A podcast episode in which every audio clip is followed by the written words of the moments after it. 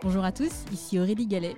Je suis ravie de vous accueillir sur Disruption Inside, le podcast qui décrypte de l'intérieur la transformation des entreprises et des acteurs publics. Ensemble, nous allons à la rencontre de leaders business institutionnels qui font bouger les lignes. Nous allons décrypter leurs stratégies, revenir sur leurs réussites et leurs échecs et faire le plein de conseils pratiques. Mon objectif, vous aider à passer à l'action en vous inspirant des meilleurs. Bonjour à tous. Cette semaine, je vous invite à découvrir le témoignage d'Amel Lajat, VP Global Head of Customer Experience and Analytics chez Sanofi Consumer Healthcare. Née en Tunisie et diplômée d'HEC Paris, Amel a vécu et travaillé à Paris, Los Angeles, Londres et New York. Passionnée par le marketing et l'analytics, Amel a évolué pendant près de 25 ans chez Johnson Johnson avant de rejoindre les équipes de Sanofi Consumer Healthcare. Dans cet épisode, je vous emmène découvrir comment Sanofi Consumer Healthcare utilise la data pour transformer la manière de se connecter avec les consommateurs.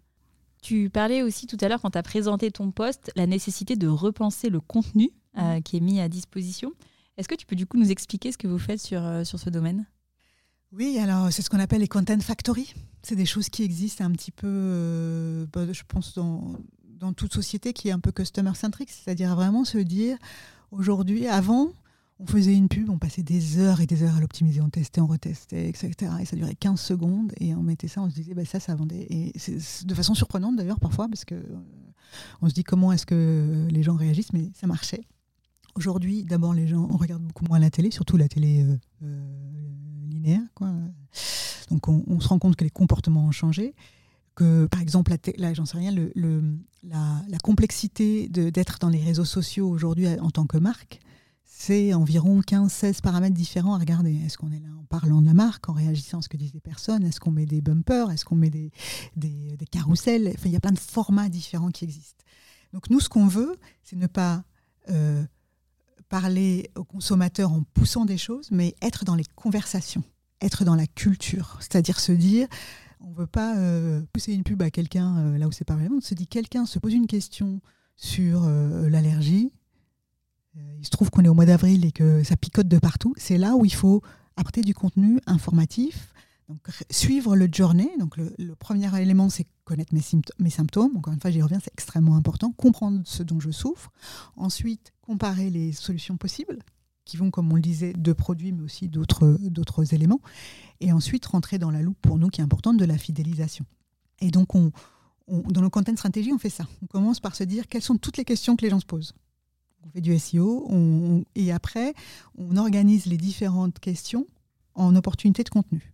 Les, contenus liés au diagnostic, les contenus liés euh, aux questions spécifiques. Par exemple, si je fais du sport euh, et que j'ai une allergie, comment, comment est-ce que je dois euh, traiter ma condition? On s'est rendu compte, par exemple, en faisant une étude sur Nova Nuit, que dans le sommeil, beaucoup de sportifs se posaient la question justement de quel type de solution trouver pour le manque de sommeil dans le cadre de pratiques de sportifs de haut niveau. Les gamers, pareil. Donc en fait, on commence à comprendre les différentes communautés, les différentes audiences. On comprend ensuite les questions qui se posent. Et après, on développe ce qu'on appelle une content strategy, c'est-à-dire une définition de l'organisation de nos contenus, et une content factory, une production de types d'articles et de réponses au sujet un par un. Et on essaye. Ce qui fait qu'aujourd'hui, pour une campagne, on a, je crois, 300 euh, euh, types de contenus différents. Du coup, ça m'amène à une autre question qui est euh, comment trouver finalement le, juste équilibre euh, dans les contenus que vous diffusez? Pour éviter aussi la sursollicitation euh, bah, des consommateurs qui sont aujourd'hui assaillis par de la publicité.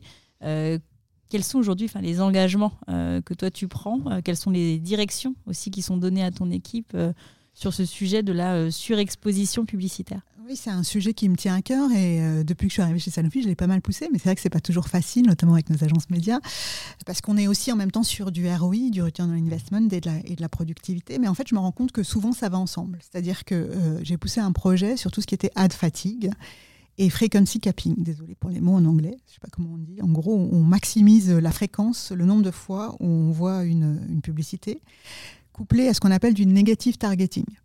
C'est-à-dire que ce qu'on fait, c'est que negative targeting, ça veut dire que quand on connaît un type d'audience euh, dont on est sûr qu'ils ne seront pas intéressés par nos produits, soit ils souffrent pas de la condition, donc on les exclut des plans médias. les agences médias, elles n'aiment pas toujours, hein, parce que ça veut dire euh, qu'il va aller chercher d'autres gens quand on a des objectifs de reach, par exemple. Donc le negative targeting, une pratique qu'on met en place. Ensuite, le frequency capping, c'est de dire on maximise le nombre de fois où un consommateur peut voir une pub. On a tous été hérités par, euh, par certaines pubs qui reviennent en permanence sur nos réseaux sociaux en disant mais pourquoi est-ce qu'il me le montre 2000 fois? J'ai compris, j'ai pas besoin de le voir plus. Donc on, commence à calculer les phénomènes de saturation et à quel moment enough is enough. Et donc pour ça, du coup, on met des contraintes assez strictes sur nos pays pour dire ça, on évite. Euh, donc ça fait partie des, mesures qu'on prend. il y en a d'autres qui sont plus en détail pour se dire on veut éviter de contribuer à la pollution publicitaire et on veut éviter l'ad fatigue euh, dans l'industrie. C'est notre rôle encore plus en, tant qu'industrie de médicaments.